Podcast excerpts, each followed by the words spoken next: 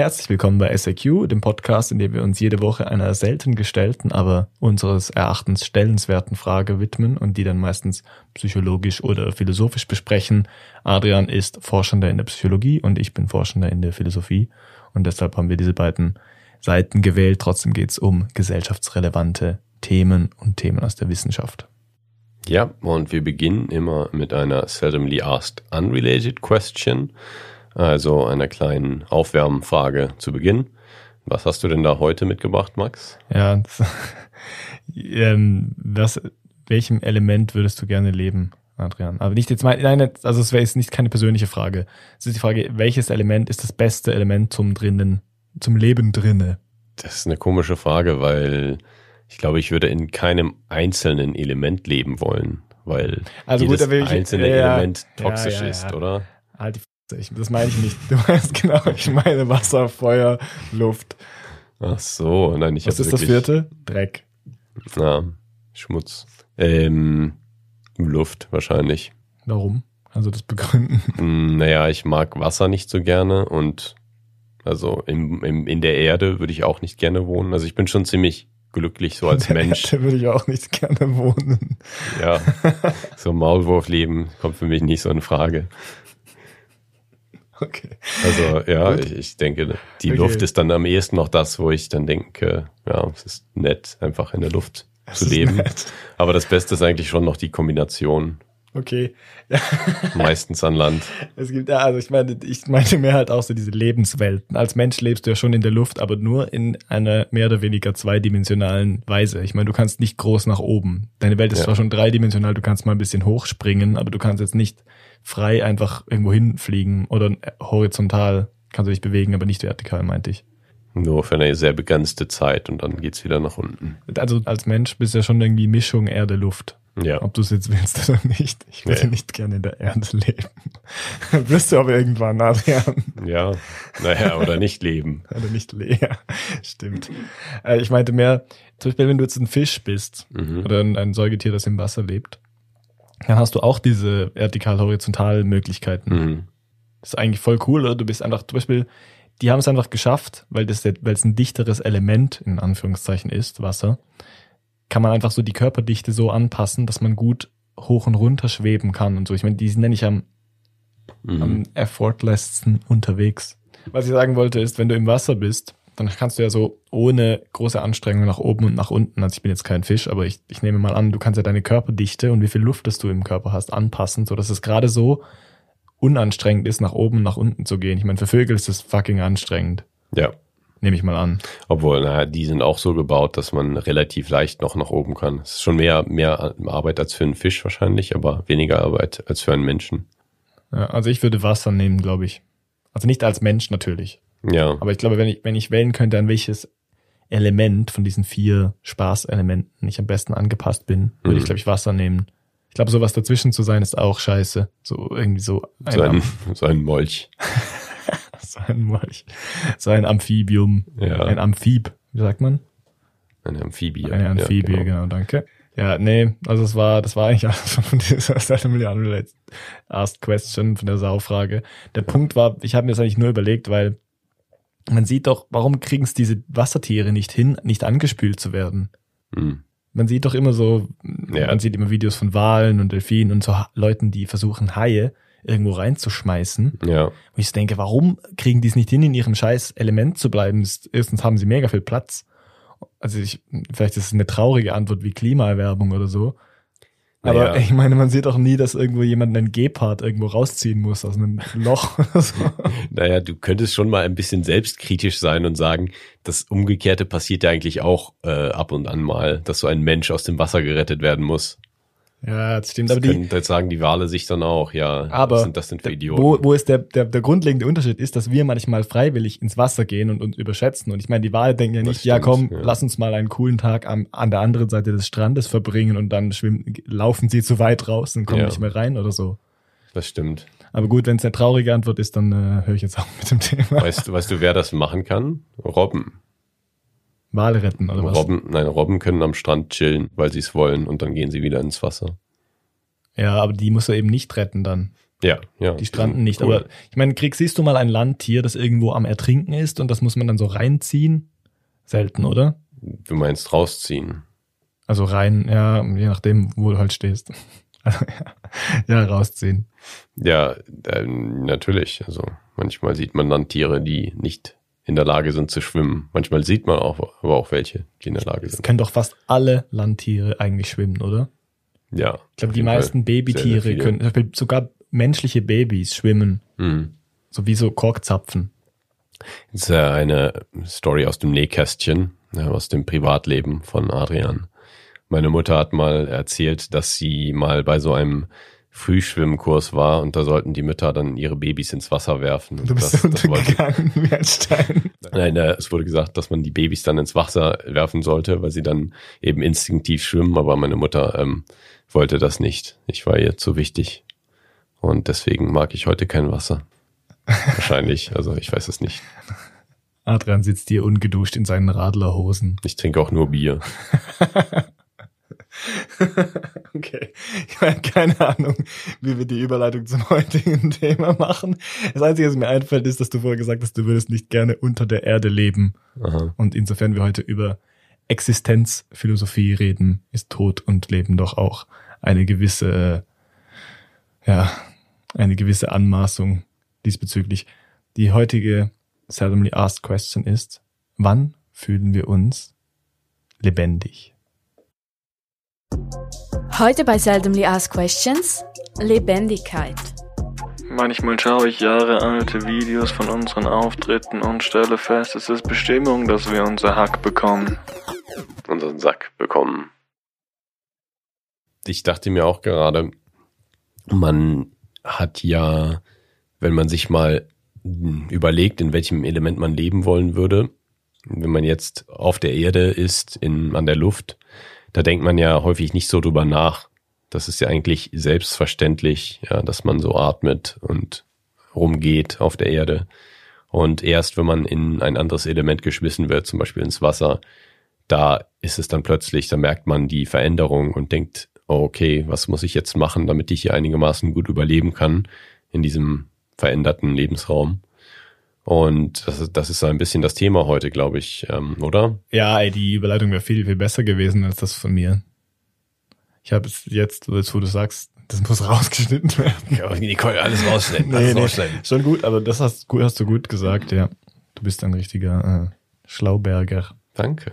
Nee, ähm, es war, es ist mir ein bisschen schwer gefallen, das Framing für die heutige Folge zu finden, weil wir so über verschiedene Themen gesprochen haben, die alle sehr interessant sind für sich, aber mir irgendwie zuerst nicht so eingeleuchtet haben, wo der gemeinsame Nenner ist. Aber ja, die Frage ähm, kann natürlich auch falsch verstanden werden. Wann fühlen wir uns lebendig?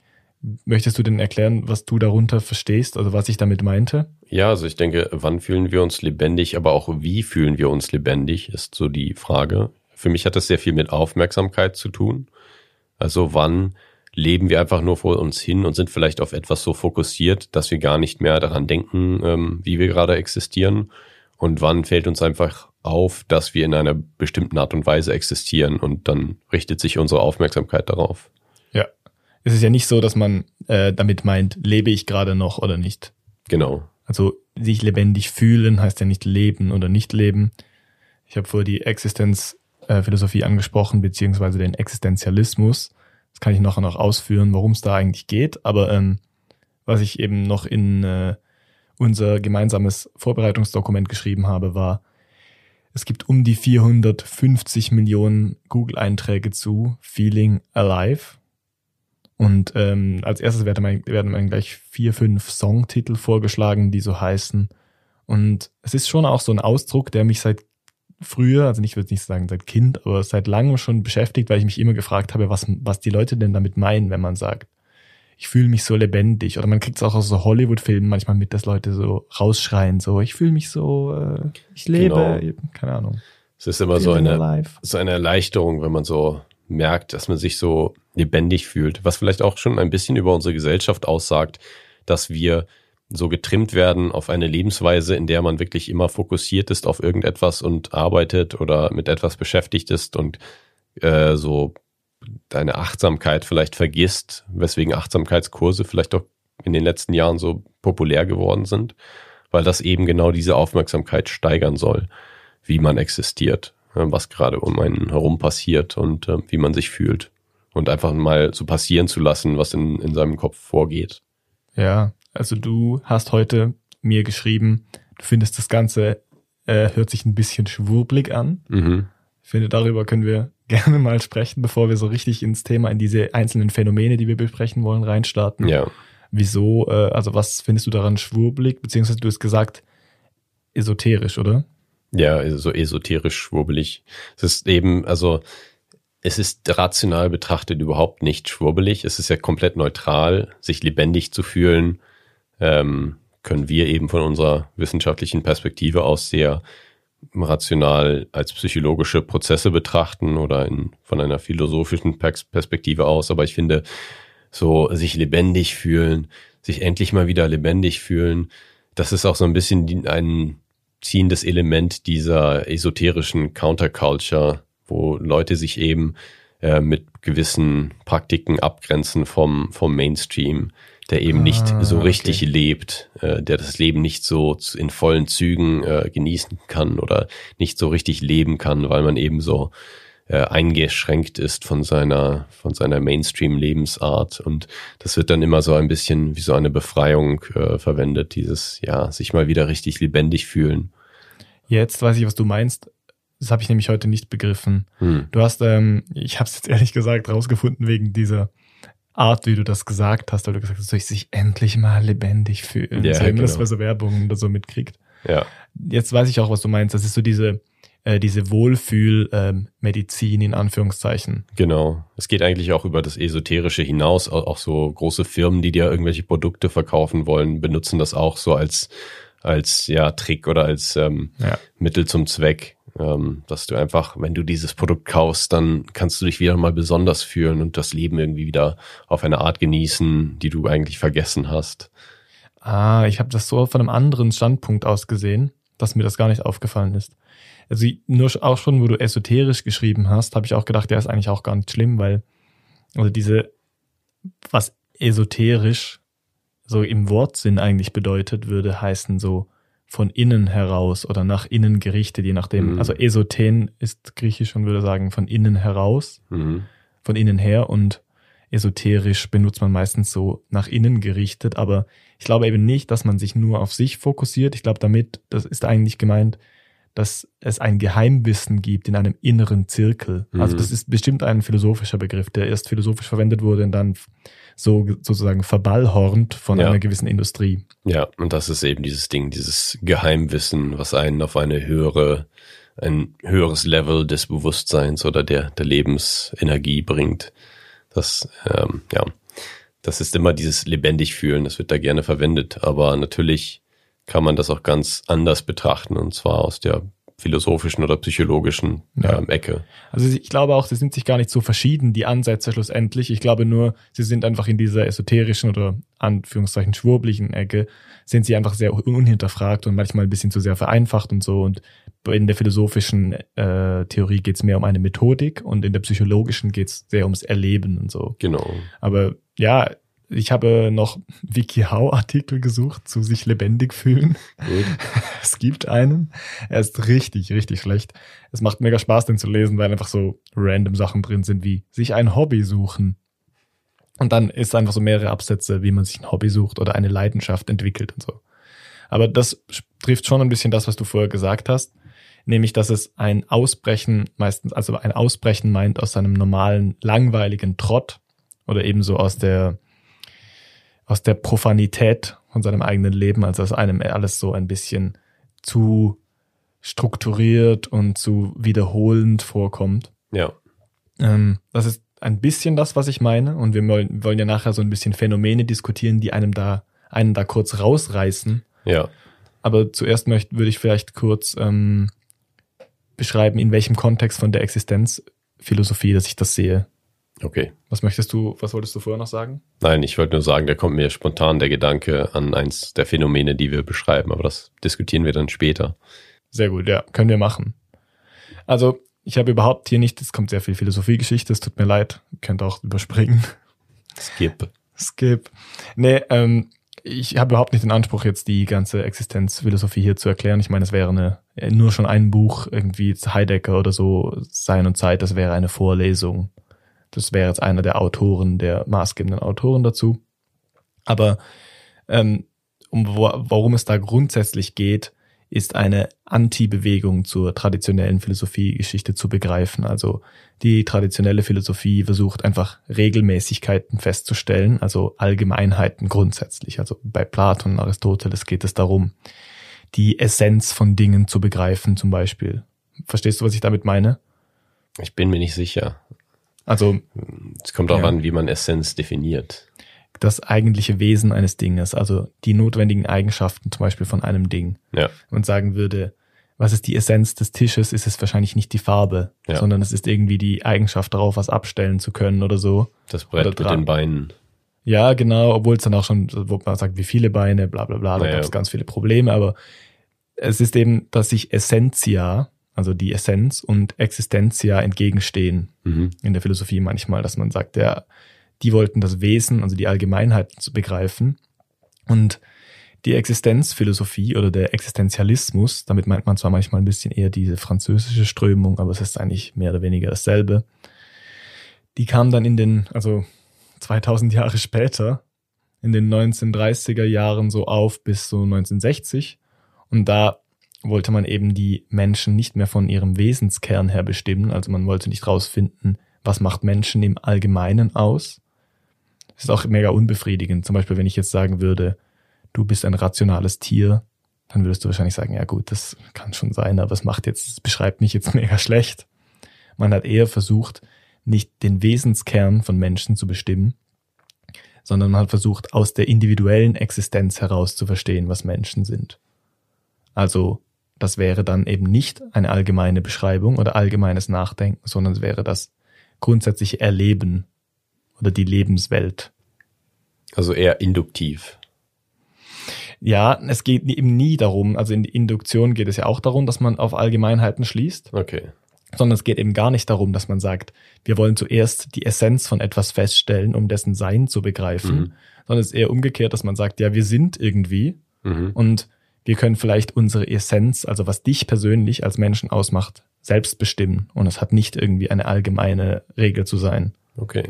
Es ist alles sehr, sehr komplex und es gibt verschiedene Arten, wie man über Existenz reden kann in diesem Kontext. Ich möchte jetzt nur mal äh, einige Autoren nennen, also eben Martin Heidegger wäre so eine mit dem Hauptwerk Sein und Zeit. Ähm, den wollte ich jetzt nicht genauer sprechen, ist auch ein Nazi gewesen. Hm. So viel zu Cancel Culture. Und ähm, Jean-Paul Sartre ist ein sehr, sehr wichtiger Vertreter. Äh, Sören Kierkegaard, habe extra nochmal nachgeschaut, wie man das ausspricht, ist ein wichtiger Vertreter. Nietzsche kommt manchmal darin vor, hat aber nicht wirklich eine passende Theorie, hat mehr, mehr so den Grundstein gelegt für gewisse Sachen. Und äh, dann gibt es noch Schriftsteller wie Albert Camus, die da reingehören.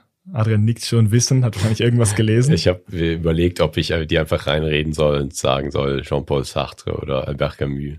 Ja, das hättest du ruhig machen können. hätte ich schön, äh, ja. Worauf ich hinaus wollte, ist, es gibt da verschiedene Arten, Existenz zu sehen.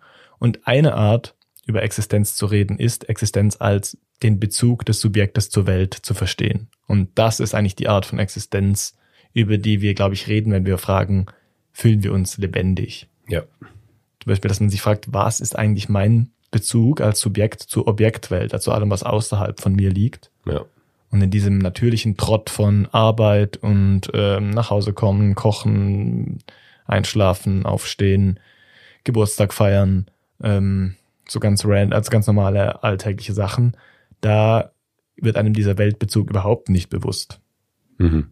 Es ist vielmehr so, dass einem der Bezug, den man zur Welt hat und zum Weltganzen hat, erst bewusst wird, wenn man so Erlebnisse hat, die einen kurz aus dem Trott rauswerfen, einerseits, und aber andererseits auch, wenn man über so ganz, ganz profane Tätigkeiten losgelöst nachdenkt, als dass man sich fragt, warum ist mir überhaupt langweilig zum Beispiel. Ja.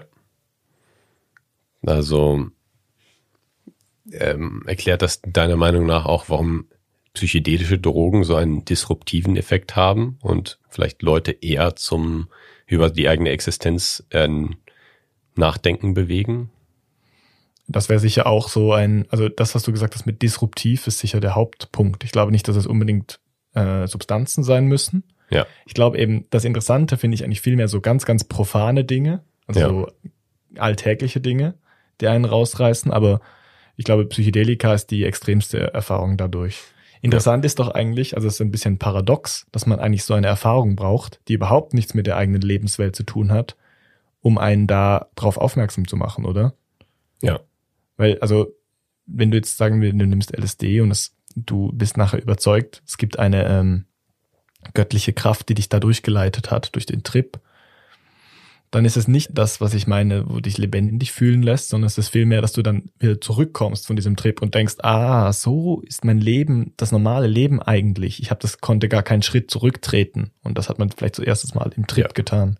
Das wirft natürlich die Frage auf, ob es mit wiederholten Konsum von bestimmten disruptiven Substanzen dann einfach gewöhnlicher wird und man weniger und weniger diesen äh, existenzbetonenden Effekt hat und sich mehr und mehr daran gewöhnt und dann eben vielleicht andere Aspekte davon wahrnimmt, aber es nicht mehr so disruptiv erscheint, die Erfahrung. Ja, also du stellst das jetzt als Frage an mich, aber ich glaube, ich würde die Frage an dich zurückstellen. Du hast bestimmt eher eine Antwort drauf, weil du hast dich mit so äh, Reports schon beschäftigt von so Drogenerfahrungen. Ja, also es, ähm, war schon eine leicht rhetorische Frage, aber ich meine, ich weiß auch nicht die absolute Antwort dazu, aber ich habe schon von einigen, einigen Leuten gehört, die häufiger ähm, psychedelische Drogen genommen haben. Und ich habe schon das Gefühl, dass so die ersten zwei, drei Trips vielleicht schon besonders waren und eben, dass sich das dann schon ein bisschen einstellt, weil man, man weiß ungefähr, was passiert. Es ist zwar jedes Mal irgendwie wieder anders, aber es ist nicht so, dass es immer diese gleiche extrem äh, disruptive Wirkung hat. Es ist wie mit vielen Dingen im Leben nie wieder ähm, so wie beim ersten Mal, weil das erste Mal wirklich alles, was du vorher kanntest, einfach ja zusammenstampft und dann eine neue Erfahrung dir einen prägt. Ja, ich habe den Eindruck, ähm, dass man solche disruptiven eben Existenzerfahrungen, die einen wieder, die einem eine neue Perspektive auf sein ursprüngliches Leben, also sein normales Leben geben, dass man die nicht künstlich herbeiführen kann, in dem Sinne, dass man sie nicht jedes Mal hat, weil das einen gewissen Überraschungseffekt äh, birgt. Ja, genau.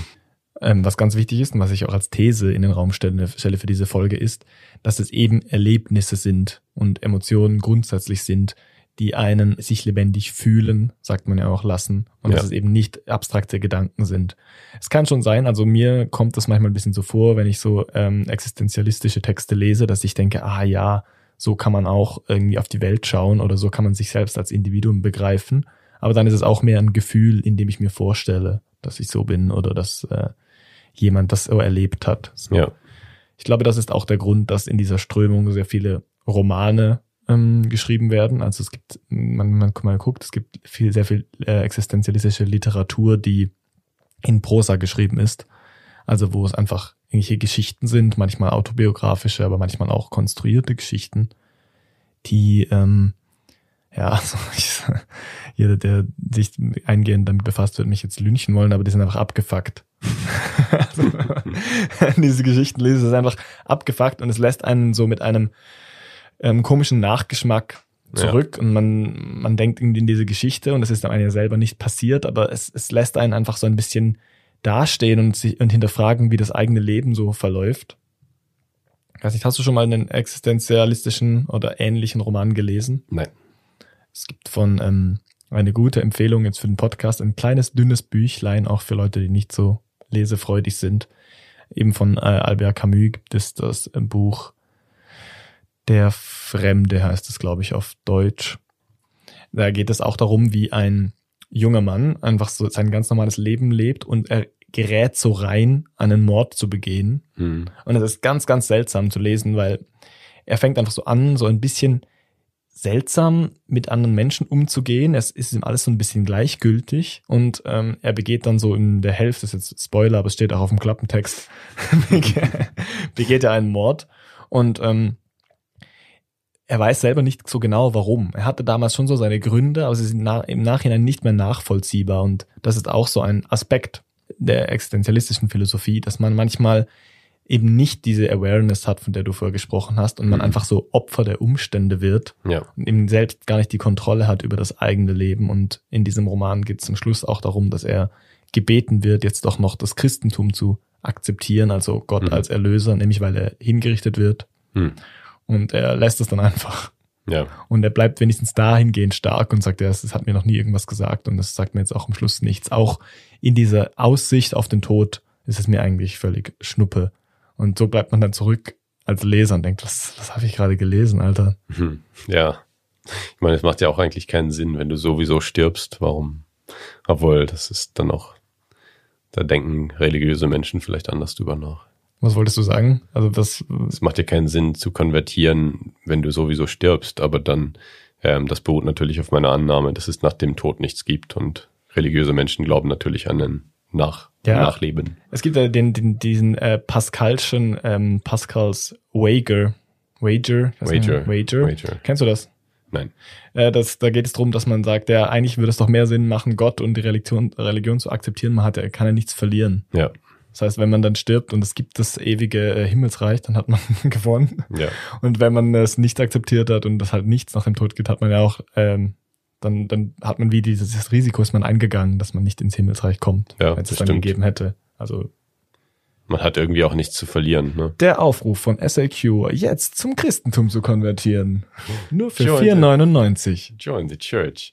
Nee, jeder darf glauben, was er will. Es ist im Existenzialismus oft so, dass die ähm, Autoren, ähm, wie sagt man, atheistisch sind. Mhm.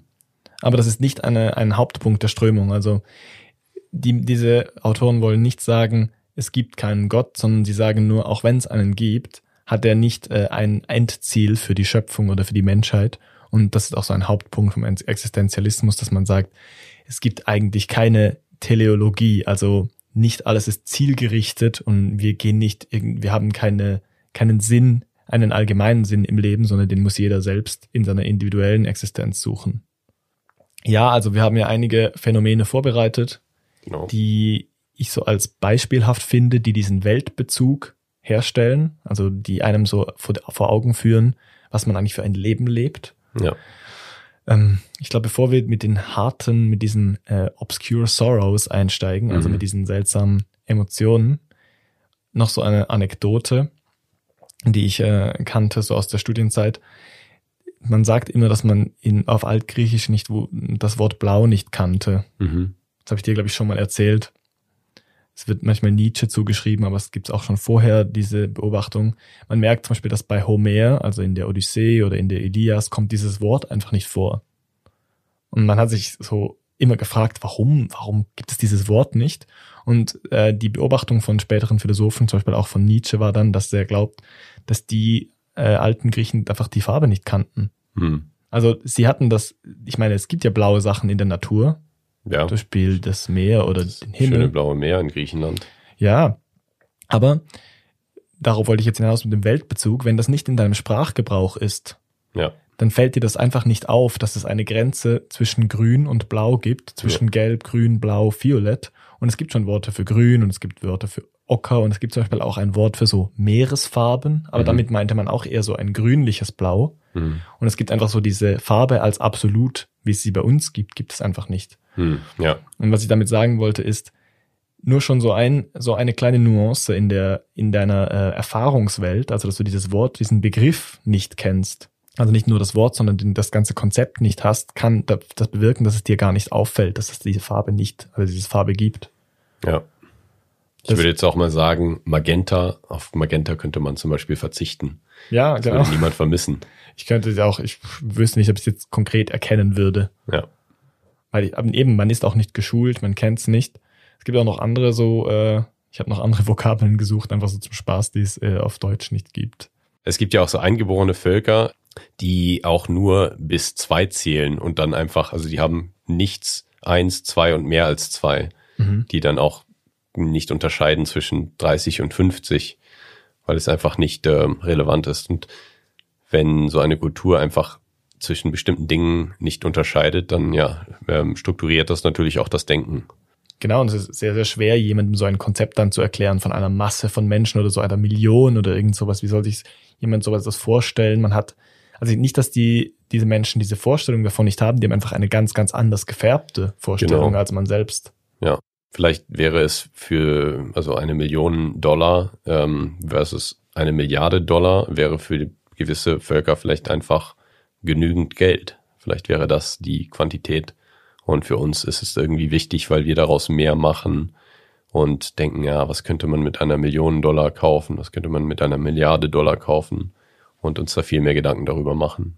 Ja, und du hast einfach viel äh, feinere Unterscheidungen, weil du dich einfach viel damit befasst. Ja, Das, das äh, Wort, das die perfekte Überleitung ist, nachher zum anderen, war der norwegische Begriff für das Draußenbier. das Urtepilz. Das Otpilz. Kannst du das schon? Kanntest du Ich schon? habe es tatsächlich schon mal äh, gelesen und zwar in einem Buch, das die Sprachen Europas beschreibt. Lingo von Gaston Doran und das ist ein sehr empfehlenswertes Buch. Wir bekommen kein Geld dafür für die Werbung, aber ähm, es ist ein sehr schönes Buch über die Sprachen Europas und da wird am Ende jedes Kapitels, also jedes Kapitel ist sehr kurz, so drei, vier Seiten und da wird dann am Ende eines jeden Kapitels ähm, Einerseits werden Loan Words beschrieben, also Wörter, die in die englische Sprache importiert wurden aus dieser Sprache. Und dann ähm, auch Wörter gelistet, wenn es sie gibt, die es in dieser Sprache gibt, die es im Englischen so nicht gibt. Also auch häufig äh, Konzepte oder Phänomene, die es eben im Englischen nicht gibt. Und ähm, da stand eben bei Norwegisch dann das Otepils. Ich, das, das erstaunt mich extrem, dass es das auf Deutsch nicht geht. Das könnte doch eigentlich ein richtig deutsches Ding sein. Ja, Oder? eigentlich schon. Also man, hat, man trinkt ja erstens auch Pilz und man trinkt ja auch ähm, Bier im Garten. Ja. Also diese Garten, äh, Ra- wie sagt man, Gaststätten. Ja, man? Biergärten. Bier, ja, warum fällt mir das Wort nicht ein? Hier in der Schweiz gibt es nur Gartengaststätten. genau. Nee, aber so, eigentlich müsste man doch dieses Wort kennen.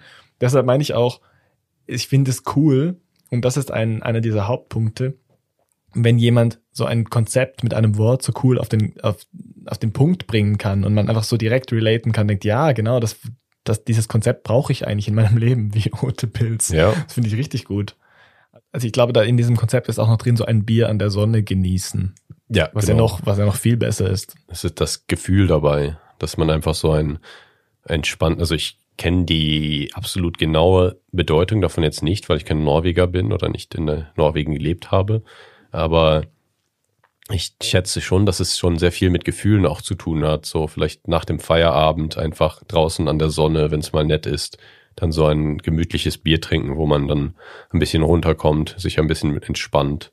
Ja, jetzt kommen wir eben wieder zurück zum lebendig fühlen, weil ich glaube, wenn du dieses Konzept schon seit immer kennst und das für dich einfach eine getrennte Art von Bier trinken ist, fällt dir das nicht auf. Aber weil jemand dieses Konzept so geframed hat und du das jetzt in Deutsch nicht kennst, dann führt es dir quasi wie dieses äh, Gefühl so direkt vor Augen und man kann einfach sowas mal richtig genießen. Und das ist ja auch der Kontext, in dem das oft verwendet wird, so sich lebendig fühlen, wo man einfach mal so bewusst, achtsam, was wie du vorher auch gesagt hast, was genießt. Und sowas wird einem so leicht zugänglich gemacht, wenn jemandem ein so konkret so ein Konzept beschreibt, das er schon kennt.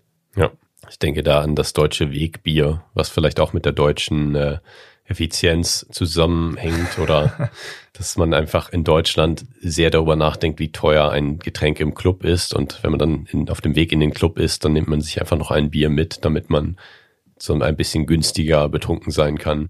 Ja, das ist vor allem ein sehr, sehr ökonomisches Konzept. Ja, das ist typisch deutsch. Genau, dann können wir, würde ich kurz erstmal auf diese profanen ähm, Erlebnisse eingehen, die Mhm. eben an einen so ein bisschen ähm, das eigene Leben, die eigene Identität und auch den eigenen freien Willen so vor Augen führen. So, für mich ist es auch so diese Kater-Melancholie, Mhm. die ich manchmal habe. Also ich sage jetzt einfach, wie ich das erlebe und du kannst ja das äh, dann mir erklären. Mhm. Ich habe es auch schon mal gehört, die Erklärung dazu, aber ich, ich glaube es irgendwie nicht ganz. Ich glaube, ich das oft so, dass wenn ich betrunken war, dann am nächsten Morgen, also oft, wenn ich betrunken war, das ist eine Bedingung. Ich sage nicht, ich bin oft betrunken, Mhm. vielleicht schon. Und dann am nächsten Morgen aufwache und ich so eine, eine so sehr angenehme Melancholie verspüre. Weißt du, wenn du so ein Hm. bisschen Kater hast und du denkst, ah, es ist gerade so, es, ich habe so ein bisschen Kopfweh, aber nicht schlimm und du liegst einfach so rum und denkst, ah, ich muss jetzt gerade nichts tun und Mhm. man hat so ein bisschen Angst, dass man am Abend zuvor peinlich war und man man, man fühlt einfach so viel so Traurigkeit, die so unbegründet ist. Das ist, finde ich, ein bisschen ein angenehmes Gefühl, weil man, man muss nicht wirklich traurig sein, man hat auch keinen Grund dazu, sondern man merkt einfach so, ah ja, so könnte sich das anfühlen. Und dann geht man wieder zum Bierkasten und trinkt ein neues Bier Konter. und macht weiter. Das, das nennt man übrigens Studentenleben. Ich dachte jetzt schon, das kommt ein wissenschaftlicher Begriff. ähm, ich kenne es das so, dass ich aufwache und noch ein bisschen, also richtig viel Energie habe, wenn ich genügend getrunken habe den Abend davor und dann eben so am Nachmittag so einen Crash habe und dann extrem melancholisch werde. Ähm, aber das ist vielleicht auch von Person zu Person unterschiedlich. Aber ich habe das äh, mir immer so erklärt, dass der Alkohol, der hat eine GABA-Erge-Wirkung. Also GABA ist ein ähm, Neurotransmitter, ein Botenstoff im Gehirn. Gamma-Aminobuttersäure auch ausgesprochen. Aber dieser ähm, Botenstoff ist ähm, ein Antagonist von Dopamin, einem anderen Botenstoff. Und GABA ist ein hemmender Botenstoff und Dopamin ist eben ein erregender Botenstoff. Und da die beiden so im quasi immer ein Gleichgewicht halten, ein gewisses, und wenn der eine mal stärker wird, dann wird der andere auch stärker. Da gibt es dann so einen Dopamin-Rebound, also wenn es einfach einen starken, eine starke Ausschüttung von GABA gab und das lässt nach, dann gibt es auch eine stärkere Ausbalancierung vom Dopamin und das wird eben, eben etwas stärker ausgeschüttet. Und wenn dann beides ähm, so ein bisschen ja, äh, entleert ist ähm, beim, bei den Levels von den Botenstoffen, dann fällt man eben in dieses Loch, wo man einfach ein bisschen melancholisch und auch sehr mhm. ähm, energielos wird oder vielleicht faul, ähm, wie du das meintest wo man einfach so in, in, so, eine, in so ein Loch fällt. Das habe ich mir schon gedacht, dass das irgend sowas mit äh, so Entleerung und wieder Auffüllung ist. Mhm. Und man denkt natürlich dann auch anders über sein Leben nach. Also nicht nur, dass man sich fragt, warum trinkt man so viel, aber dann er erlebt man, also die Existenz ist dann ein bisschen verändert. Ich glaube, da würdest du mir wahrscheinlich zustimmen, dass man eben sich ganz anders erlebt. Und warum trinke ich so viel? ja. Das ist das eine.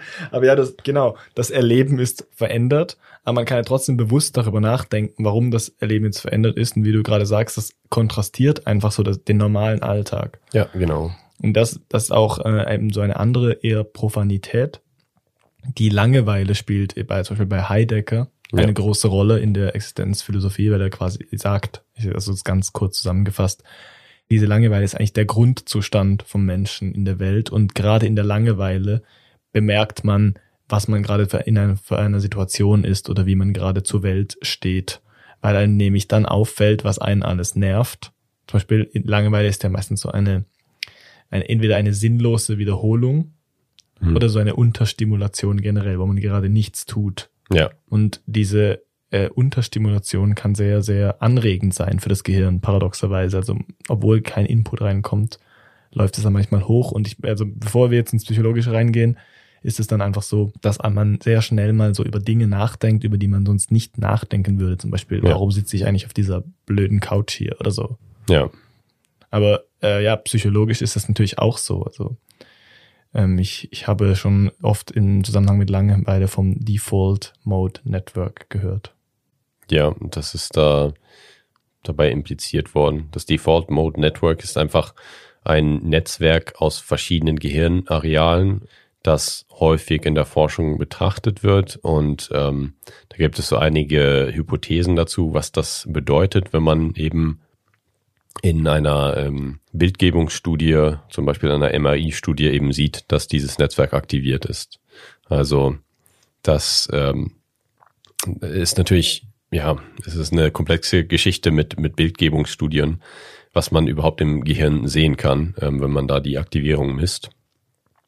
Und da wurde eben so ein bisschen theorisiert, dass das Default Mode Network einfach so ein, ähm, ja, Default Mode Network ist. Also ein, also ein Netzwerk, was aktiviert ist, wenn sonst nicht viel aktiviert ist, wenn man gerade keine bestimmten äh, Prozesse ähm, ausführt und eben einfach das Gehirn so so läuft, quasi im ja, Standby-Modus, ja, im Leerlauf. Im Leerlauf, genau. Ähm, gleichzeitig sieht man ja, gibt es auch Studien, die zeigen, dass im Default Mode Network eben zum Beispiel so selbstbezogene Gedanken besonders aktiviert sind, wenn ich das richtig in Erinnerung habe. Mhm.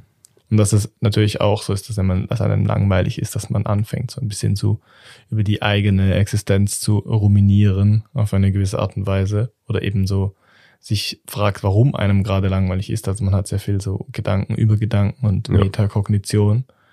Ich, ich weiß nicht, ich muss jetzt mal, ähm, ich habe mich heute gefragt, mir ist sehr selten, ehrlich gesagt, richtig langweilig. Als Kind hatte ich das richtig oft. Ja, das ist bei mir genauso. Ich weiß nicht, ob das einfach so passiert, wenn man als Kind sehr viel gelangweilt ist, ob man sich dann angewöhnt, Sachen zu tun, die einem nicht mehr langweilig ähm, sein lassen. Aber ich merke auch in letzter Zeit immer wieder, ich bin extrem selten gelangweilt und häufig merke ich auch, selbst wenn ich Gelegenheit hätte, gelangweilt zu sein, also neulich zum Beispiel musste ich eine äh, zehnstündige Zugreise mitmachen und dann hatte ich ein Buch dabei und ich hatte mein Handy, auf dem ich Musik spielen kann aber ich habe gemerkt, ich habe einige Stunden lang einfach nur im Zug gesessen und ähm, ja, die, die Landschaft, gut, die Landschaft ist natürlich auch ein bisschen Entertainment, aber ich habe gedacht, ich fühle mich gar nicht so gelangweilt. Ich existiere einfach vor mich hin und äh, brauche gar nicht viel jetzt gerade, um mich nicht ähm, unwohl zu fühlen. Also das Unwohlsein ist natürlich auch ein weiterer Aspekt der Langeweile. Das ist häufig mit negativen Emotionen ähm, verbunden. Und ähm, ja, wie du es schon sagtest, man bekommt viele verschiedene Assoziationen oder denkt über verschiedene Sachen nach. Ja, ich, ich denke, dass das Unwohlsein ein gutes Stichwort ist, weil wir auf die auf das Dictionary of Obscure Sorrows eingehen wollen. Es ist mhm. ein Buch, das kann man ähm, kaufen, muss man aber nicht. Man kann auch einfach online auf die Webseite gehen und ein paar von den Konzepten lesen. Das haben wir auch gemacht. Und das beschreibt eben so ein bisschen negative oder so obskure Emotionen, die ein bisschen ich weiß nicht, Unbehagen auslösen. Also mhm. die meisten davon sind ja nicht besonders äh, erfreulich, oder? Ja, also ich habe äh, nur in einige weniger reingeschaut, aber das stimmt. Es ist alles so ein bisschen auf dem Meta-Level, also sind ein bisschen so hm, Gedanken über Gedanken oder Gedanken über Gefühle äh, damit gemeint oder Gefühle über Gefühle. Warum ich das besprechen wollte im Zusammenhang mit Existenzialismus war eben, weil auch diese Gefühle genauso, also diese beschriebenen Gefühle dort, genauso wie die Konzepte, die wir vorbesprochen haben, die es in anderen Sprachen nicht gibt, einem ein Konzept näher bringen, das man eigentlich kennt, aber es eben so auf den Punkt bringen und einem dann wie eine andere Lebenswelt oder einen anderen Bezug zur Welt herstellen. Also ähm, eines davon war Sonder, so genannt. Also das, das sind alles Neologismen in diesem Buch. Also ich glaube, der Herr, der das Buch geschrieben hat, hat einfach sich neue Worte ausgedacht. Mhm. Das ist, was ein Neologismus ist. Und ähm, dazu einfach sehr akkurate Beschreibungen von Gefühlen gemacht, die vielleicht keinen Namen in so im Alltagssprech haben. Ja. Sondern wäre das Gefühl, dass man darüber nachdenkt, dass andere Menschen vielleicht ein genauso komplexes Innenleben haben wie man selbst und ein genauso komplexes Leben haben mit sozialen Beziehungen und Berufen und Sorgen und eigenen Gefühlen. Und es lässt einen so ein bisschen zurück mit einem ich finde einen seltsamen Ge Gedanken daran, dass man selbst vielleicht gar nicht so wichtig ist. Also ich habe ja auch aufgeschrieben, dass man selbst ein NPC ist, also ein äh, Non-Player non Character. Non-Player Character, genau. Ja. Also in einem Game zum Beispiel, dass man einfach nur so eine Randfigur ist. Ja, das ist so ein bisschen ähnlich wie das Imposter-Syndrom. Also das Gefühl, einfach jemand zu sein, der nicht wirklich die Qualifikationen hat, das gerade zu tun, was man gerade tut. Also wenn ich jetzt eine Präsentation, eine wissenschaftliche halte, dass ich mich dann fühle wie jemand, der eigentlich gar nicht als Wissenschaftler qualifiziert ist oder der seinen, seinen Abschluss gar nicht verdient hätte, sondern eigentlich gar keine Ahnung hat und da nur so in dieser Situation ist, ohne da wirklich hinzugehören.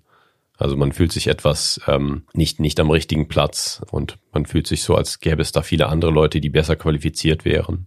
Ja. Ich glaube, das, das ist in der ähm, akademischen Welt sehr verbreitet, das Imposter-Syndrom. Genau. Eben auch, weil es so eine Intransparenz gibt von äh, so der Arbeit von Professoren, also von der, von den Gewohnheiten von diesen Menschen und dass diese Menschen, die einem vorgesetzt sind, meistens nicht mitteilen, wie sie sich gerade fühlen oder wie sie arbeiten. Und man denkt einfach immer, ja, die machen alles perfekt, weil man nur die Outcomes sieht. Ja. Man kriegt zum Beispiel nicht mit, dass jemand ein Paper, also ein, irgendein, eine Schrift, die er für ein Journal verfasst hat, zehnmal schreiben musste oder zehnmal verbessern musste, so wie man das selbst muss, ja. zum Beispiel. Genau. Soll ich dir noch ein anderes äh, vorlesen und du kannst raten, ob ich das selbst erfunden habe oder ob ich es von diesem Dictionary habe? Ich glaube, das wolltest du unbedingt machen. Auf jeden Fall. also, ähm, Ich mag immer eine kleine Challenge. der Wunsch, dass, die, dass sich die Realität so anfühlt wie ein Epos, wo Gut und Böse bekämpft wird. Jeder Tag fühlt sich an wie eine Mission, Ruhm zu erlangen und es besteht eine mythische Verbindung zu unserer Vergangenheit. Hm, ich kann mir gut vorstellen, dass das existiert. Also, dass es das schon vor, vor längerer Zeit gab oder diesen Gedanken, dass dieses Gefühl auf jeden Fall so existiert, weil das hat man auch als, ähm, als Thema in Videospielen zum Beispiel, dass man so eine, ja, eine Person übernimmt im, im Spiel und dann Missionen erfüllt und das hat schon irgendwie einen gewissen Appeal. Also, Also erst, erst jetzt muss ich mal sagen, auch wenn ich das jetzt erfunden hätte, existiert das Gefühl, weil dann hätte ich hätte es ja, ich hätte nicht ein Gefühl erfinden können, dass es es nicht gibt. obwohl du hättest, hättest du nicht dir vorstellen können, dass man das fühlen könnte, aber es selbst noch nicht gefühlt? Ha, das hätte ich können, ja. Aber also du, rätst, du hast jetzt eigentlich geraten, ob ich es schon gefühlt habe oder nicht. Ach so, Ich, ich will nur wissen, was du rätst. jemand. Ich habe ger geraten, ob das ein halbwegs etablierter Begriff ist, den Ah. viele Menschen schon gefühlt haben. Also die Begriffe sind sowieso nicht etabliert, weil die alle aus diesem, wenn dann aus diesem Dictionary of Obscure, Okay. Obscure Sorrows sind. Aber die, ja, die Beschreibungen könnten was sein, was entweder wert ist, in dieses Dictionary zu kommen oder von mir erfunden. Das willst du eigentlich sagen. Ja, also ich dachte, es kann ja gut sein, dass eine Person mit 20 Leuten redet und die beschreiben alle dieselbe Sache und dann sagt die Ah, Person, okay. ah, das ist etwas, was viele Leute spüren, deswegen ähm, kann man dazu doch mal einen neuen Begriff erstellen. Ja, also du hast natürlich recht, er ist nicht von mir. Ja. Der Autor nennt das Ringlorn, also ich weiß nicht, wahrscheinlich angelehnt an äh, Herr der Ringe oder an diese klare, klaren Strukturen in so Fantasy-Romanen zum Beispiel. Ja. Dass so der Held eine Mission hat, dass es so klare, also ich meine, passt vielleicht auch zur Manosphere-Folge, dass es so klar vorgesetzte Rollenbilder gibt von Männern und Frauen, wo alles so eine Bedeutung hat. Und äh, da kommen wir ganz krass wieder zum Existenzialismus zurück, zurück passt perfekt.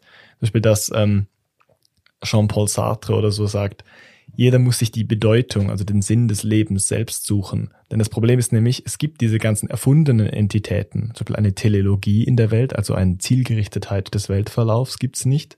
Es gibt keine Gottheiten, da können wir uns eigentlich auch sicher sein. Und er sagt, die, an dem, an denen man sich orientieren kann, zum Beispiel der, der Staat, die Eltern, also wo man quasi den Sinn findet in deren äh, Vorgaben, das sind ja alles auch nur Menschen und die haben auch keine Ahnung. Also das heißt, du kannst dir die Bedeutung, also die Werte für deine moralische Richtlinie, die kannst du selbst schaffen. Ja, Und ähm, das ist ja eigentlich genau dieser Wunsch danach, von diesem, dieser äh, Emotion, die hier beschrieben wird, dass man eben klare Gut- und böse Vorschriften hat, eine klare Bedeutung im Leben und klare Missionen. Was ich auch gut fand, also frei übersetzt, sagt er noch, lieber als diese Open World Brettspiele quasi, wie das richtige Leben, wo Regeln völlig willkürlich sind und Punkte keine Rolle spielen. ah ja. Ja, das macht Sinn. Das stimmt schon. Das, das, ähm, das echte Leben ist schon eher so ein Eile mit Weile. Ja, Warst du das, der das, das, das Spiel letztens nicht kannte? ja, das war ich. Wie kann man das nicht kennen? Wenn man in Deutschland groß geworden ist. Ah, du hast gesagt, der Mensch ärgere dich nicht. Mensch, ärgere dich. Ja, Genau. komm, das ist doch das Gleiche. Mensch, ärgere dich nicht. Bevor wir vielleicht die nächsten Emotionen äh, noch machen, die sind alle ziemlich interessant, finde ich, kann, kann ich noch was, was ich gerade vorher noch gefunden habe, zitieren. Nämlich eine Studie, die 2020 gemacht wurde mit dem Titel The Calling of the Void. Mhm. Hast du davon schon mal gehört? Ich weiß nicht, ob du mir schon mal davon erzählt hast. Nee. Aber ich erinnere mich nicht genau. Ich kannte nämlich den, ich kannte den, den, den Begriff dazu nicht. The Void. Ist das so ein Phänomen, wenn Menschen gerade irgendwo sitzen und dann einfach so eine Ahnung bekommen von einer Nicht-Existenz? Nee. Oder? Ja, also ganz weit hergeholt vielleicht. Es geht so darum, dass man so Sachen die Brücke runterschmeißen will und so. Ah, okay. Also ähm, es geht nicht um Suizid, möchte ich Ja. jetzt mal hier feststellen. Und wenn man Suizidgedanken hat, dann sollte man unbedingt sich Hilfe suchen. Gibt auch online und so Telefon, wo man anrufen kann. Aber es geht mehr darum, dass man, wenn man so auf einem hohen Punkt steht und so runterschaut, sich Mhm. selbst nicht vertraut. Ah, ja, genau. Kennst du dieses Gefühl? Ja, das, das auch, wenn man zum Beispiel an einer Bahnsteigkante steht ähm, und plötzlich sich fragt, ob man vielleicht die Kontrolle verlieren könnte und vor den Zug springen könnte. Ja. Das ist so ein, ich glaube, das hat so ein bisschen mit äh, obsessiv, äh, obsessiven Zwangstendenzen zu tun. Ja, das kann sein. Es ist auf jeden Fall wurde bei dieser Studie herausgefunden, dass es eher ähm, Menschen betrifft, die generell sehr leicht äh, Ängste empfinden, vor allem in Bezug auf Höhen. Ja. Und dass es eigentlich nicht so ist, dass man die eher die Tendenz hätte zu springen, sondern im Gegenteil, man hat vermehrt, im Gegensatz zu anderen Menschen, nicht die Tendenz, irgendwas runterzuschmeißen oder zu springen, sondern man hat Ja. eher Angst vor der Höhe. Und dann Und Angst, ja. man interpretiert das Signal vom Hirn falsch, dass man quasi das, das Bedürfnis hat, runterzuspringen. Und also das Hirn sendet einem das starke Signal, sich zurückzuziehen und zu retten. Und dann fragt man sich halt, ja, warum? Wollte ich springen? Nein, ich wollte nicht springen. Ja, Aber es stimmt schon, es ist so dieses Misstrauen an einen selber. ja, Also gut, wenn man was runterwirft, ist man einfach ein Psychopath. genau. Nein, es, es ist schon so, es gibt natürlich immer ein Signal im Gehirn, also es gibt den, den ähm, Input äh, ans Gehirn, die, sen die sensorischen Eindrücke, also eben zum Beispiel der sehr überwältigende Blick nach unten, wenn es sehr tief runtergeht. Und dann gibt es eine Reaktion vom Gehirn und das kann ja eine nicht spezifische Reaktion sein. Ähm, das kann ja eine generelle, ein genereller Erregungszustand sein. Und da dieser Zustand kann dann natürlich wieder interpretiert werden von anderen ähm, äh, Bereichen im Gehirn und da dann vielleicht eine, eine Interpretation einfach aufgedrückt werden, die vielleicht nicht ganz akkurat ist. Einen anderen, den ich erfunden habe, oder den äh, wollte ich, kann ich dir jetzt nicht raten lassen, weil ich dir schon davon erzählt habe. Aber dieses Gefühl, also die Angst davor, dass man irgendwann einen Factory Reset von sich selbst wünscht und Ja. einfach weiß, dass es nicht geht. Das habe ich mega stark. Also ich, ich habe oft dieses Gefühl, dass ich denke, aber wenn ich jetzt irgendwie was an mir so nicht rückgängig machen kann, Mhm. aber ich ja aus meinem Alltag kenne, dass man Sachen einfach so neu kaufen kann oder so auf Factory Reset machen kann oder einfach so äh, zurücksetzen kann oder resetten kann, Ja. dass ich Angst habe, dass ich mir das so angewöhnt habe mit Alltagsdingen, dass ich das mir irgendwann bei mir selbst auch wünsche und dann nicht machen kann und frustriert bin. Ja, das ist aber auch ein Gedanke, der auch zum Beispiel bei psychedelischen Substanzen häufig geäußert wird von Leuten, die sagen, das gibt mir so das Gefühl, mein Gehirn so einem Reset unterziehen zu können. Ähm, Was auch interessant ist, was wahrscheinlich auch mit der disruptiven ähm, Natur dieser Erfahrung zu tun hat. Und gerade, wie du das auch schon gesagt hast, sicherlich ein, ein menschliches Bedürfnis darstellt, manchmal einfach so ein Reset haben zu können, weil Ja. es eben nicht möglich ist. Man sagt ja auch bei Suchterfahrungen manchmal, dass man sagt, man sucht, man sucht einen direkten Neuanfang. Ja, genau. Äh, ja, das mit dem Neuanfang ist immer auch, kommt auch, spielt auch ein bisschen da rein. Also ich habe auch schon, ich muss sagen, ich habe auch ein bisschen Zwangsverhalten dadurch. Ich, manchmal, wenn ich in ein Notizbuch schreibe mit einem anderen Stift, als ich angefangen habe, dann Mhm. kann ich schon, dann kann ich es nicht mehr verwenden. Dann nehme ich, dann muss ich Naja. nochmal neu anfangen damit. Aber ich glaube eben, umso öfter man das praktiz praktiziert mit Dingen im Alltag, wo man so Reset machen kann, Ja. desto eher muss, wünscht man sich das vielleicht auch bei sich selbst. Bei Psychedelika betrifft es halt nur das Gehirn. Ja. Ge- Gerade wenn wir mal von Substanzen weggehen, erkennt ja jeder eigentlich wahrscheinlich die Bedeutung von so einem Neuanfang. Wenn man das, wenn irgendetwas macht und dann das Gefühl hat, man ist wie eine neue Person. Das ist ja eine sehr starke Erfahrung und äh, darauf springen viele Leute an oder viele Leute wünschen sich das. Und da hat man wieder dieses, diesen disruptiven Charakter, ähm, der eben ja sehr große Effekte hat auf, auf Menschen.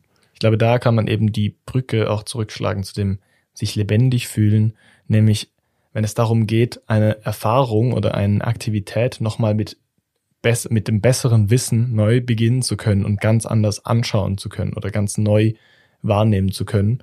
Oder Ja. zu sagen, da, damals habe ich verkackt und ich versuche es jetzt nochmal auf die richtige Art und Weise. Also es kann alles Mögliche sein.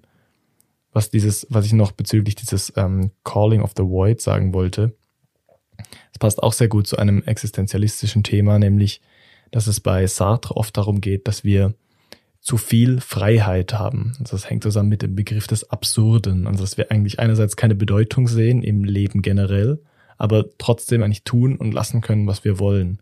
Es gab mal so einen, ich weiß nicht, ob es war, glaube ich, ein TikTok-Trend oder ein YouTube-Trend. Nicole nickt, TikTok kennt sich aus Ja. top, dass äh, Leute so gesagt haben, Hashtag, keine Ahnung, Free Will oder freien Willen und dann so auf den Tisch gestiegen sind oder einfach irgend so random Shit gemacht haben. Ich glaube, es, ich glaube, das ist eigentlich Planki Planking Reloaded. Ja, ja. Es gibt es, glaube ich, schon seit Ewigkeiten, dass Menschen einfach Sachen machen, um zu zeigen, dass sie einen freien Willen haben. Ja, das ist also das Witzige daran ist, es drückt eben dieses sich lebendig fühlen so auf so eine absurde Art und Weise aus, nämlich genau in dieser Art und Weise, wo im Existenzialismus das Absurde beschrieben wurde, dass man seine Freiheit irgendwie so komisch wahrnimmt, dass man sagt, hey, eigentlich kann ich tun, was ich will. Wir leben zwar in der Gesellschaft, wo gewisse Dinge akzeptiert sind oder andere ein bisschen weirder sind. Ja. Und ich habe mir vielleicht mein Leben lang nicht erlaubt, einfach irgendwo äh, auf den Tisch zu steigen oder den Handstand in der Mall zu machen, aber eigentlich kannst du machen, was du willst. Also du wirst einfach komisch angeguckt. Naja. Man entwickelt dann so einen seltsamen Bezug kurz zur eigenen Freiheit. Ja.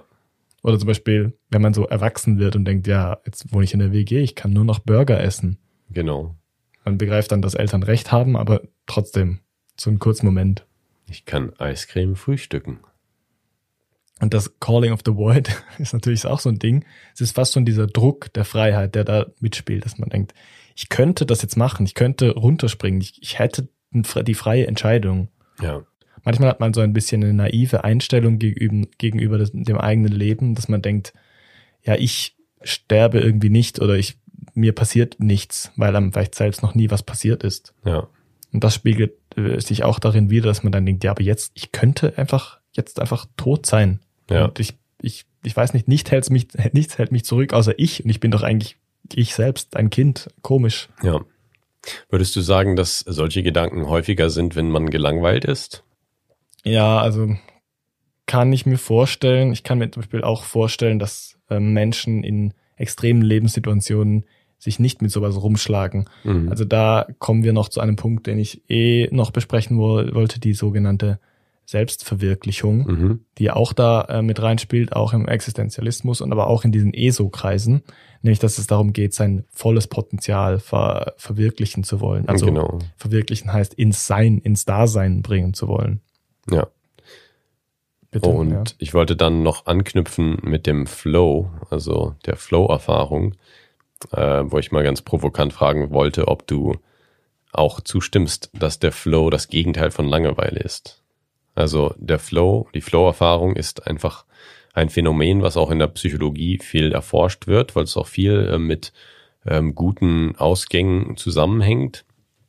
Und zwar ist das das Gefühl, ähm, so vertieft in eine Sache zu sein und äh, interessiert oder motiviert, diese Sache zu tun, dass man äh, die Zeit, also das Zeitgefühl ziemlich vergisst und auch alles um sich herum so ein bisschen ähm, vergisst, so ein bisschen einen Tunnelblick bekommt und eben sehr äh, konzentriert bei der Sache ist. Ich kenne das Konzept. sehr vertieft. Also, ja, man sagt ja, dass man dann den Sweet Spot gefunden hat zwischen etwas, das einem genug herausfordert, aber nicht überfordert. genau. Und dass man quasi wie Freude an der Konzentration hat und am Leben hat. Da gibt es ja dieses Buch, ich weiß, ich kann den Autornamen nicht aussprechen. Es ist, äh, du wirst Es es, ist können. ein, ein Ungar, es ist Mihai Cice, irgendwas. Mihaly Csikszentmihalyi. Ja, irgend sowas. Ja. Oder es wird genau das sein. Ja, also Max, äh, glaubst du, dass der Flow äh, das Gegenteil von Langeweile ist? Nein. Okay, gut. Nein, äh, ich, ich glaube, das Gegenteil von Langeweile ist erschossen zu werden oder so. Ich Ja. also weißt du, wie ich meine? Ich glaube, Flow ist ein bisschen zu wenig extrem jetzt für das so ganz, ganz krasse Langeweile. Aber ich weiß, was du meinst. Wenn man äh, natürlich im Flow ist, dann ist man eben nicht auf sich selbst konzentriert.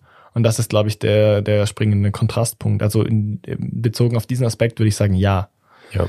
Es ist natürlich so, dass einem mit einem langweilig ist, dass man einfach so an sich, an sehr selbstbezogene Gedanken hat, über seine eigene Situation nachdenkt Ja. und vielleicht auch über die Zukunft und die Vergangenheit, also autobiografische Erinnerungen.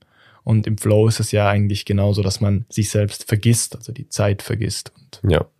Man hat aber auch ähm, verschi- verschiedenste Assoziationen in einem Zustand der Langeweile. Und beim Flow hat man diese eigentlich nicht, sondern man ist absolut fokussiert auf den Task, also auf die Aufgabe, die man macht. Ähm, man hat auch eher positive Emotionen in einem Flow-Zustand, während man in der Langeweile eher negative Emotionen hat. Und ähm, man hat eben auch eine Verlangsamung des Zeitgefühls bei einem Zustand der Langeweile, während man im Flow-Zustand eben eher einen Verlust des Zeitgefühls hast, hat, also eher das Gefühl, dass es nicht unbedingt alles besonders langsam geht, sondern man ist so vertieft und vergisst die Zeit ganz und dann ist man verwundert, wie, wie schnell es vorbeigegangen ist. das stimmt, aber interessanterweise ist, würde ich auch das Flow-Gefühl da zu diesen Erfahrungen zählen, die einem das eigene Dasein aufzeigen, also das eigene in der Welt sein, weil das auch eine Extremerfahrung ist, nämlich diesbezüglich, dass man eben völlig im Objekt seiner Betrachtung aufgeht. Ja. Also beim Lesen kann man das zum Beispiel haben, das kann man eigentlich bei jeglichen Aufgaben haben, je nachdem, was man für eine äh, Assoziation oder für einen Bezug zu der Aufgabe hat. Ja. Ich habe dieses Buch ähm, mal gelesen zu Flow und Mhm. es war sehr ähm, inspirierend. Es geht einfach viel auch so um glücklich sein durch Flow-Erfahrungen Ja. und durch die eigene Effektivität. Ja, und ich denke, mh, was man noch ansprechen könnte, ist der Punkt, dass der Flow-Zustand so ein Optimum von äh, Ressourcen und Anforderungen äh, darstellt. Ähm, dass man eben eine Aufgabe macht und genau richtig äh, ausgerüstet ist, um diese eben gut zu absolvieren. Man ist auch nicht zu gut ausgerüstet, dass die langweilig werden würde, sondern man ist gerade gefordert und kann diese Herausforderung wirklich gut angehen, annehmen mit seinen Ressourcen. Und das ist eben auch äh, etwas Wichtiges, äh, glaube ich, wenn man eben die Existenz äh, betrachtet, was die Balance zwischen dem den Umweltanforderungen oder den Umweltgegebenheiten und den, den eigenen Charakteristika ist. Dass man eben in manchen Situationen eher über die eigene Existenz nachdenkt, wenn es da so eine gewisse Balance oder Imbalance äh, gibt. Ja, genau. Also ich meine, diese Imbalancen können manchmal wie ausgeblendet werden durch solche Flow-Erfahrungen. Ja. Das hab, diese Flow-Erfahrungen habe ich vor allem oft unter Druck, wenn ich sehr viel arbeiten muss, aber nichts tun muss, dass ich das nicht bewältigbar wäre. Hm. Dann, dann kann es eben auch sein, dass man so ganz alltägliche Dinge vergisst oder so, dass man irgendwie vergisst abzuschließen. Also mir geht es oft so, dass ich dann so, so Dinge, die ich routinemäßig mache, Ja. irgendwie ganz anders sehe, nämlich weil ich so auf den Task konzentriert bin, auch so im Alltagsleben, dass ich nur noch darüber nachdenke, dass ich dann so wie verwirrt bin, wenn es so um ganz, ganz natürliche Dinge geht. Ja. Es ist auch ähm, eine dieser Emotionen, die ich noch ansprechen wollte, passt gut dazu. Das Vermissen des Stresses, der das eigene Leben zu einer Mission hin organisiert hat, nach einer großen Arbeit, Hochzeit, Ausbildung. So Atarath wird das genannt in diesem Dictionary of Obscure Sorrows. Finde ich auch mega gut. Diese, auch diese Void, die man hat, so nach einer großen Aufgabe oder so, dass man denkt, das fange ich mit meinem Leben an. Ja, ja, genau. Ja, das ist nämlich genau so ein Punkt wieder, wo man einfach so einen Schnitt hat, so eine Disruption und dann eben ähm, wieder vermehrt über die eigene Existenz nachdenkt und sich denkt, ja, wie geht's eigentlich eigentlich weiter? Und wenn man dann rational mal nachdenkt, dann denkt man, okay, jetzt habe ich eigentlich verschiedenste Dinge, die ich gerade machen könnte und es geht eigentlich logisch weiter, aber das Gefühl ist eben so ein Gefühl von, okay, was, was kommt jetzt? Was mh, vielleicht noch eine ganz letzte allgemeine ähm, Einstellung, die man zur Welt haben kann oder nicht haben kann, was mich nachhaltig beeindruckt hat. So kann man auch die Philosophiegeschichte insgesamt sehen, aber man kann es auch auf sein eigenes Leben anwenden. So sich einfach fragen mal, ob man eher einen individualistischen oder detailgetreuen Bezug zur Welt hat, also ob man gerade darauf fokussiert ist, was einzelne Dinge für einen bedeuten, was äh, einzelne Dinge ausmacht, eben vielleicht auch essentialistisch und sich fragt, was ist das eigentlich, mit dem ich zu tun habe? Wie sehen die Blätter einzeln an diesem Baum aus? Wow, hier sind Insekten im Gras. Oder ähm, dass man so ganz äh, detailverliebt ist auf einen Text, auf einzelne Worte, auf seine Aussprache. Ja, Und dann hat man, oder ich habe zumindest auch manchmal Tage, oft auch im Zusammenhang mit dieser Katermelancholie, wo mir so Detailsachen gar nicht auffallen, ja, wo ich dafür aber viel mehr den Fokus habe für so gesamte Systeme oder denke, ich bin hier in dieser Welt mit anderen Menschen und man nimmt sich eben gar nicht so als Individuum wahr, sondern mehr als Teil von einem größeren Ganzen. ja. Das nicht unbedingt sinngerichtet sein muss, aber irgendwie eine Struktur ist, die zusammen funktioniert. Ja, was ja auch bei psychedelischen Erfahrungen dann wieder häufiger vorkommt. Ganz genau. Aber ich, so, ich glaube, man braucht gar nicht so eine Gipfelerfahrung dafür. Man kann sich einfach wirklich mal in einzelnen Situationen fragen, bin ich heute eher so ja, oder so, was natürlich mit der Neurotransmitter-Zusammensetzung auch zusammenhängt. ja, das stimmt auch. Ich, ich merke auch häufig bei Reisen oder bei eigentlich ganz normalen Sachen, die man tut, wo man mal die Umgebung wechselt, dass ich mich dann äh, so oder ähnlich fühle. Und ja, ihr könnt es uns ja mal in die Kommentare schreiben. Ähm, habt ihr einen eher detailgetreuen oder einen eher individualistischen Fokus? Und ähm, was, was denkt ihr darüber?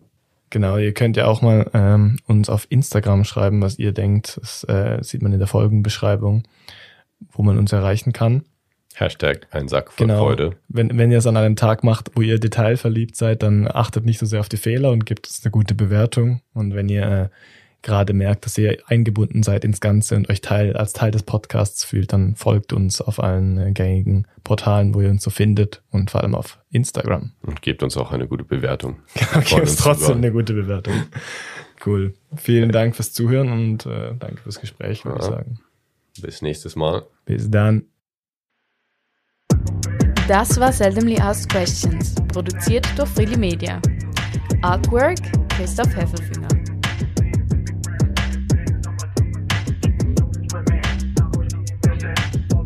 Musik Balance Cooper.